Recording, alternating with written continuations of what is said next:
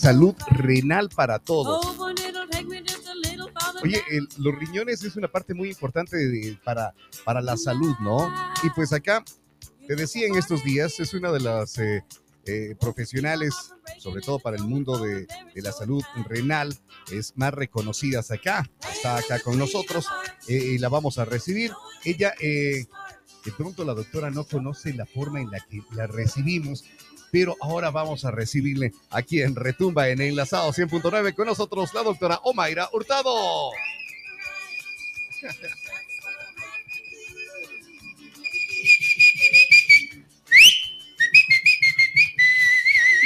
Buenos días. Wow, gracias. Nunca me han recibido ni en la casa. Eso. ni en la casa con tanta euforia, con tanta alegría. Qué chévere. Qué, qué, bueno, qué bueno. A ver, cuéntanos, eh, ¿Por qué esta campaña de nefroprevención? Bueno, cada año nosotros recordamos el segundo jueves de marzo, el Día Mundial del Riñón, y siempre el interés de Baxter era estar dando un poco de información a la gente y la comunidad para que conozcan un poco más y eh, de esa manera prevenir a tiempo enfermedades, porque lamentablemente no hay mucho conocimiento y únicamente la educación nos va a dar todos los conocimientos necesarios para prevenir muchas cosas que pueden aparecer en nuestros riñones. Esta unidad renal Baxter eh, se encarga de precisamente apoyar a la gente que tiene problemas renales. Eh, la unidad renal tiene las terapias de diálisis, que ya son cuando los riñones realmente han dejado de funcionar. Nosotros trabajamos con pacientes que tienen insuficiencia renal crónica y hacemos terapias de hemodiálisis y diálisis peritoneal a los pacientes, derivados del los aseguradores que son el IES o el Ministerio de Salud Pública. Normalmente, ¿por qué dejan de funcionar los riñones?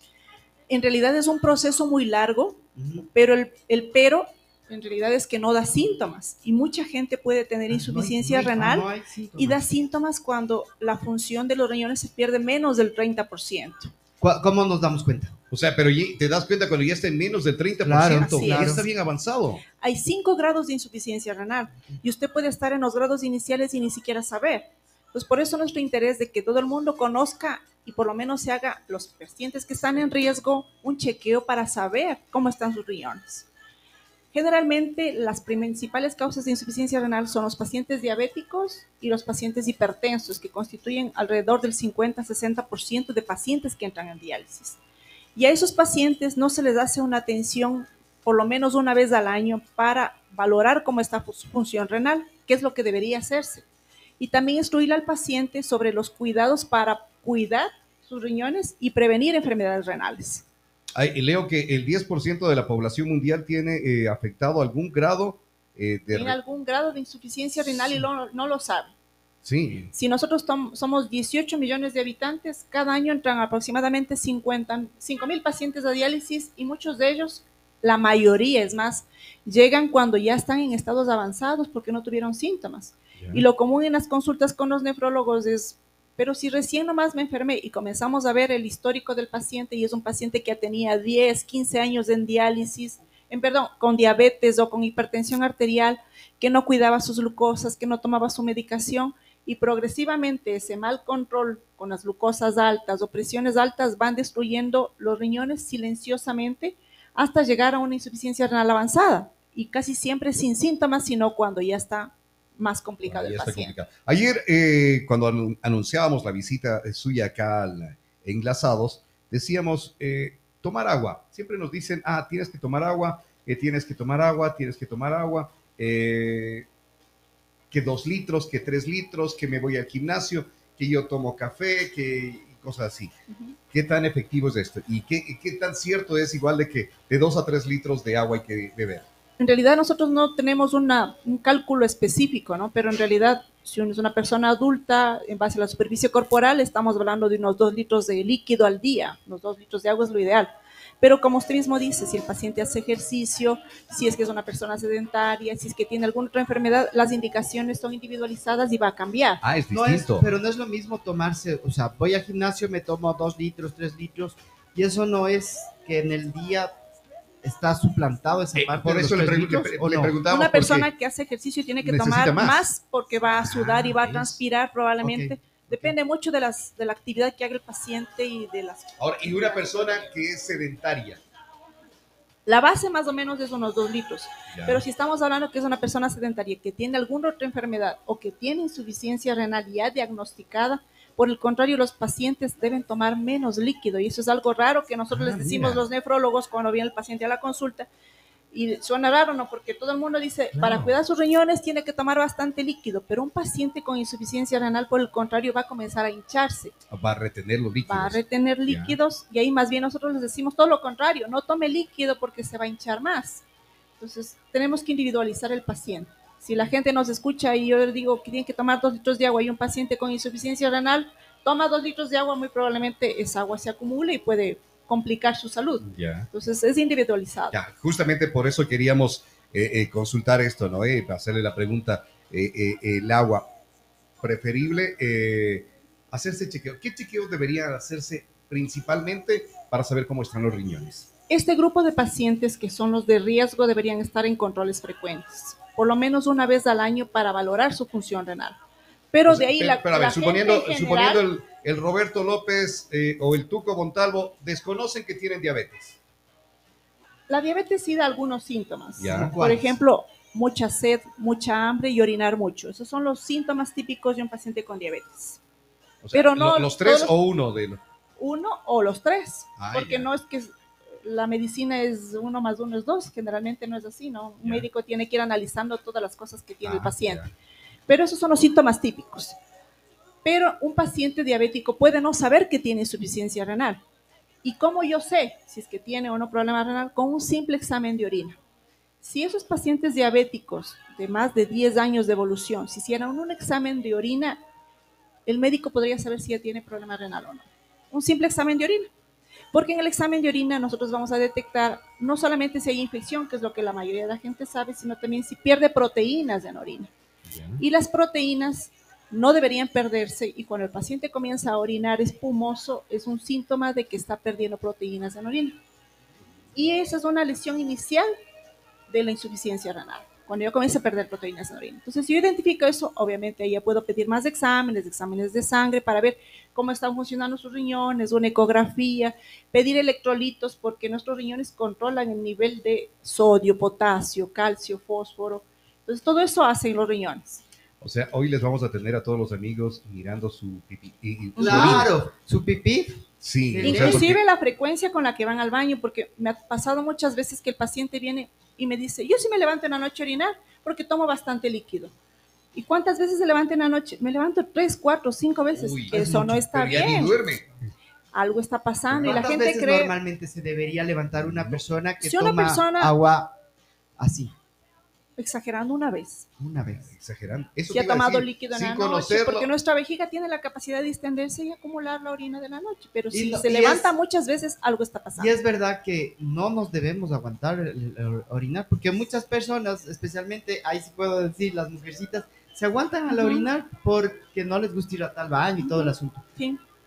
Es una causa frecuente de infecciones urinarias, ¿no? Ya. De que se aguanten mucho las ganas de orinar y eso hace que se distienda la vejiga, suben las bacterias y obviamente puede predisponer a las infecciones. Ayer hablábamos con uno de nuestros eh, médicos que, que visita acá, uno de los ginecólogos de Enlazados, y hablábamos de la incontinencia urinaria femenina. ujú. Y él decía esto de que si eh, se aguantan mucho las ganas, eh, va a terminar inflándose su vejiga también o expandiéndose su vejiga y algún momento va a terminar con estos problemas.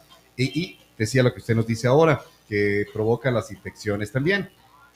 Una i- infección tras infección, ¿puede llegar también a provocar alguna otra lesión, en, que sea a nivel riñones? ¿O- Sí, ¿Sí? si es que son muy repetidas, si es que las infecciones ya no son solamente bajas, que son las cistitis, sino también son infecciones altas, que son las pielonefritis o infecciones Ya. renales. Si son frecuentes, pueden dañar sus riñones también progresivamente. Es Ah. una de las causas. Un, porcentaje bajito, pero puede pero ocurrir puede también. darse. ¿Qué, ¿Cuáles son las eh, recomendaciones para cuidar los riñones? Primero, eh, tener una dieta saludable, ¿Qué es una dieta mantener el saludable? peso. Comemos mal en realidad, tenemos una mala distribución en el plato saludable, consta que tenemos que tener bastante cantidad de ensaladas y legumbres y generalmente nuestras dietas son Lo hipercarbohidratadas. que menos tiene. Con un chimborazo de arroz, mezclamos papas con arroz, fideos con arroz. Y obviamente, claro, sí, rico, pero A largo plazo es las va usted aumentando de peso, aumentando de peso y la obesidad también hace que pueda dañarse sus riñones. Entonces, la recomendación mantener un, un estilo de vida saludable con un buen peso. Segundo, hacer ejercicio y eso repetimos mucho los médicos porque el ejercicio es el que mejora su estado de salud y mantiene su corazón mejor, mantiene un peso saludable, le mantiene inclusive con buena energía, es el mejor antidepresivo. Tomar bastante líquido con las consideraciones que habíamos Les dicho. habíamos dicho. ¿sí? No automedicarse. Es muy Ah, frecuente que la gente vaya a la farmacia problema, ¿no? y diga me duele tal cosa y en la doctor. farmacia que no deberían prescribir le dan doctor. antiinflamatorios. Claro. Y los antiinflamatorios usados de manera incorrecta por mucho tiempo son tóxicos para el riñón, son ver, hay, neurotóxicos. hay, hay gente que tiene, eh, y me está oyendo ahorita, no voy a decir el nombre, pero está oyendo, que tiene el tema de, es que me, me duele la cabeza, una buprexmita, me duele la cabeza una finalina, y, así. Hay pacientes que usan crónicamente durante meses antiinflamatorios y eso daña los riñones. Eso daña los riñones. Sí. Que, eh, bueno, ya, ya lo escuchaste, ¿verdad? No, no voy a decir No para, no hacerte quedar mal al aire, pero ya escuchaste de que no es bueno estar tomándose Doc, una y- pastilla diaria. La cerveza, ¿qué, ¿qué pasa con la cerveza? La Buena, cerveza mala, es- porque a la es final no toda la diurética, cerveza. ¿no? Exacto, es parte. diurética. Entonces, a veces los pacientes me dicen, verá que usted me dice que tengo que tomar cerveza porque tengo cálculos. Obviamente, con moderación, todo en la vida con moderación. Si usted me dice, me tomo una cervecita el final de semana porque hace mucho sol, le digo, chévere. Pero si me dice, todos los días estoy tomando cerveza, Unita diaria. Ah, no, no, unita diaria Unita no. diaria. Pero si te tomas las siete eh, fin de semana, no hay problema. acumuladas del final de semana, todas. Claro, es como, es como la copa de vino. Pobre hígado ahí más, ¿no? Pero es Ah, eh, pero es como la copa de vino. Un- una copita Unita diaria, diaria, una como para su cervecita diaria. corazoncito está bien. Y como pero- no nos tomamos no diariamente, cogemos Acumulado. el fin de semana la botella de vino. No, no, Eh, no, ¿Y no. qué está de líquidos saludables? Sí, Eh, ¿Sirven las agüitas de, de- las agüitas de viejita? hay, hay ciertas agüitas de viejita que si usted toma crónicamente pueden causar daño hepático también. Ay. Todas las, en realidad los productos que tienen las aguas también no es que uno piensa que como es algo naturista no me va a causar daño ajá, ajá. y desconocemos en realidad las dosis o las la frecuencia de consumo y, y usan crónicamente inclusive esas aguas para bajar de peso, por ejemplo, Claro. Que son diuréticos o que tienen muchas cosas que son laxantes y eso puede causar problema también. ¿El detox no está bien o sí están bien los detox? Si es que yo me tomo de vez en cuando, Porque normalmente los detox se hacen como 7, 15 días y de ahí se para. ¿Qué tan bueno o qué tan malo es de esta parte de podría 7, 15 ser días? bueno siempre y cuando esté controlado esa cantidad en un periodo de- específico de tiempo. Y si es que yo no hago eso un hábito, porque usted no sabe lo que en realidad, las proporciones que está consumiendo de, de ciertas aguas o, o bebidas que puede tomar. Doc, personalmente, yo hago ayuno intermitente ya largo tiempo. ¿Qué tan bueno? va a ayudar a controlar malo? su peso en Sí, realidad. es la única sí. cosa que en realidad me ayudaba a controlar mi peso. Hay ahora más muchas de cosas a favor y muchas cosas en contra de ese tipo de dietas, pero en realidad si, si usted está controlada y está supervisado por un médico, que es lo ideal, está bien. O sea, tampoco es que, ah, yo estoy haciendo este ayuno intermitente ya. Porque yo vi en el internet o me recomendó cosa. mi amigo y a veces los pacientes hacen más caso al amigo o al internet de lo que el médico le dice. Es, es, Eh, estoy controlado. el fumar. Claro, no fumar, ¿no? No tomar alcohol, lo que decíamos, ¿no? Pero ya nos dice, fumar- pues, una, Una una cervecita. El- diaria. Cerveza no, no, no, es lo mismo que alcohol. Verán que no dije acumular. Y el fumar produce vasoconstricción de las arterias, entonces puede provocar problema renal también. Ah, Bajar o sea, el si- consumo de sal también. Si, si, si tú fumas y tienes problemas renales, vas a tener complicaciones. Entonces, sí, sí, sí. El tabaco sí Y causa, daño, es el, fumar es un, es un me- vicio y no- es no un- me- no me gusta, No, eh, no entremos no en me detalles, gusta- pero en realidad es un veneno, ¿no? Exactamente. No me Claro. gusta es lo del tabaco. carcinogénico, o sea, Pero ahora haciendo, haciendo memoria, y en la caja está, problemas, Claro, y en la caja más, está, más igual la gente ve no y para comer, Sí, sí. pero tienen para problemas tomar. renales y el tabaco era, era van bien. constante ahí. Entonces, obviamente no va bien. Va bien. El no automedicarse, que ya, y observar tu función renal. si tienes Si uno yo más tengo un factores de alto riesgo. Un familiar que ha tenido una enfermedad renal y está en diálisis, o tengo un familiar que, que ha tenido algún problema renal o está dentro de los pacientes que les mencionaba que son los de riesgo, diabéticos o hipertensos, por lo menos una vez al año tiene que hacerme unas pruebas de función renal. Hol- Hola, me dice, pregúntale por favor si el agua de Jamaica de flor De flor de. Jamaica. de flor de Jamaica es buena. Lo que conversábamos, ¿no? si es que eso es intercalado con otras cosas y no se hace un ritmo porque en realidad no sabemos de la dosis y la cantidad de días que estará tomando. Estará tomándose todos los Ah, días. Es que hay gente que toma el agua de Jamaica meses. diario. De la- pero dice de la flor misma, no de los tés. Sí, sí. O sea, independientemente de, de donde sea, en realidad todos los productos que pensamos que son naturistas y que son inocuos, tienen productos activos también que nosotros desconocemos y no sabemos las dosis y tendrían que estar supervisados también, idealmente por un nutricionista. ¿Qué pasa con la gente que es vegana, no vegetariana? Eh, a la El- final, de la- hecho, la gente parte vegana... del tratamiento de la insuficiencia renal es dejar de comer carnes rojas. Ok, o sea, y la se restringe mucho el consumo de proteínas. igual. Sin embargo, la gente vegana o vegetariana tiene en cambio deficiencia de otras cosas. Claro, eso, eso iba a decir porque, a ver, necesitamos las proteínas. Necesitamos en nuestro la cuerpo proteína. muchas cosas, pero en realidad en un equilibrio, un pato saludable. Ni en un extremo ni en el otro extremo está bien. Claro. Ya, perfecto. Eh, eh, Baxter, van eh, 27 años acá, salvando y sosteniendo vidas. La- eh, hay que aclararle algo a la gente. Si tuviste o empezaste con problemas renales, no es que vas a sanarte, No. no es que vas a sanarte. Si tiene ya afectaste- diagnosticado una insuficiencia renal crónica, no es reversible, lamentablemente. Pero obviamente la gente en su afán de buscar a alguien que les diga lo- algo contrario, pasan por naturistas, brujos y X tratamientos alternativos y generalmente terminan igual en diálisis, porque no es una enfermedad curable.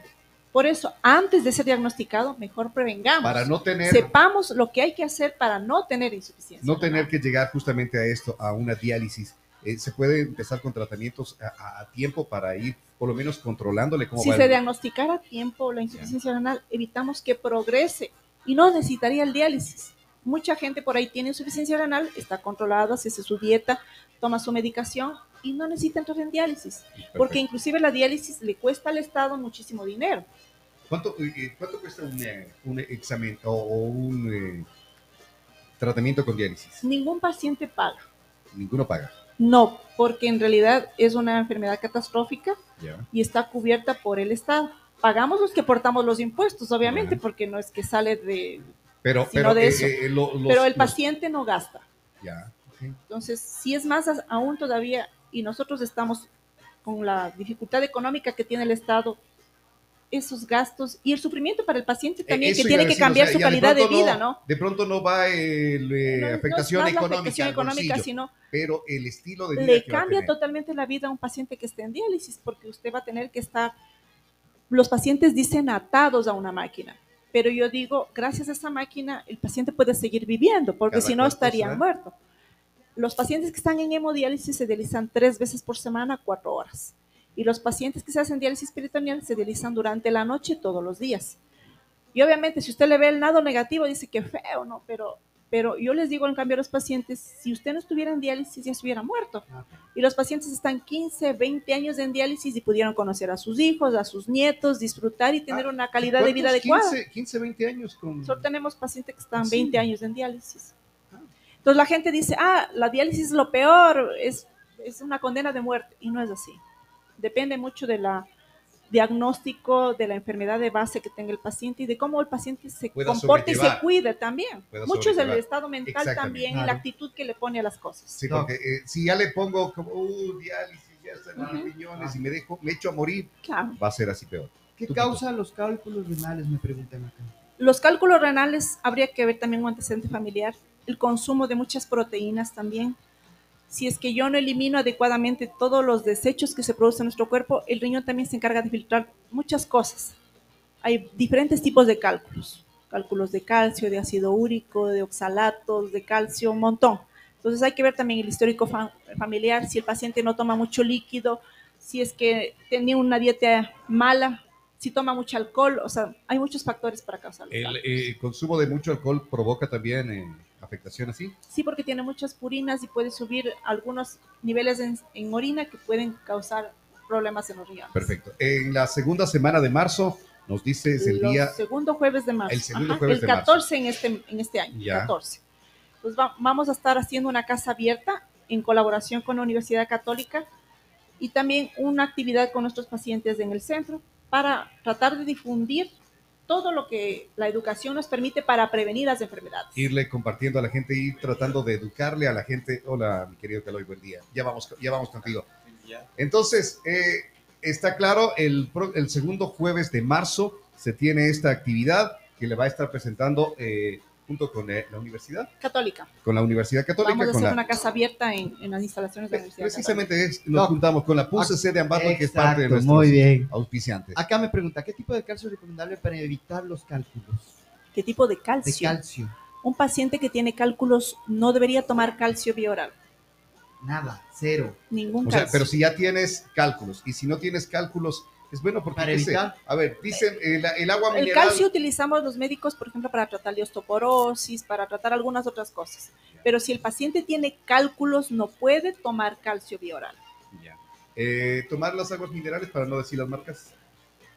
Eh, si es que es alternado con otros líquidos, sí, porque las aguas minerales también tienen sales minerales. Y, y dos- Si yo ¿y el tengo cálculos ¿Y y tomo café? mucho agua mineral, no puede ser ¿Y bueno el tampoco. café qué tan bueno, qué tan malo? Todo con moderación, como decíamos. Unas ocho, ocho tacitas al día. Unas 8 que 10 tacitas al día. Pobre estómago más ahí. Es que ya nos porque acostumbramos eso a eso. irrita, eso irrita el estómago. Y si es que usted no tiene una buena dieta, Pero es que- puede tener gastritis más bien. No, pero Tanto es que como para el café ya riñón, es pasadito, no es nomás. No es problema. el, el otro me da gastritis. Si le gusta el, ca- el café, puede consumir bastante café. Para el problema renal no es tanto el No problema. es problema, no tiene No. inconvenientes. sí. No, no. Perfecto, muchísimas gracias. Con nosotros Muchas estuvo gracias aquí a la ustedes por doctora la invitación. Omaira Hurtado. ¿Dónde le encuentran a, a- a ver gente que de pronto ahora quiere eh, hacer un chequeo? Yo sé dónde la encuentran, pero igual a ver qué nos cuente. Yo trabajo en Baxter, que es un centro de diálisis, pero mi consultorio está en el Hospital Santa Inés. Sí. Eh, bueno, y ahí si, quiere, si quieren se comunican al Hospital Santa Inés, ahí con el consultorio de la doctora Omaira Hurtado y podrán eh, ser eh, atendidos. Muchísimas gracias. Gracias a ustedes. Muchas Qué gracias por el gusto. Y cuando, cuando tengan nuevamente algo que comentarnos sobre esto, pues bienvenida. Sé, sé que tiene los pacientes que le están esperando ahora. Nos decían la agenda de, de la doctora es muy complicada, pero gracias por darse ese tiempo Gracias a para, ustedes. para venir a por compartir. darnos con el espacio para que la gente conozca un poco más. Exactamente. Gracias. Bueno, felicidades. Ya viene Caloy Jaramillo. Estuvo con nosotros aquí la doctora Omaira Hurtado desde Baxter. Recuerden, este 9 de marzo estará por el Día de la Mujer Alberto Plaza cantándoles a estas aventureras, cantándoles a estas... eh, a, quienes les nos gusta seguirles. ¿Qué más? A, a- aquellos pequeños rayos de sol, Muy pequeño rayo de sol. sí, a ese polvo de estrellas. ¿Por qué la risa? O sea, yo estoy hablando en serio. Yo, con ustedes yo no sé qué hacer ya. Todo lo que digo creen que estoy es... No. Vamos a la pausa. Regresamos enseguida para conversar con Caloy Jaramillo. Hoy el Enlazados se va hasta las 11.30. Vamos. Vamos a la pausa. Regresamos.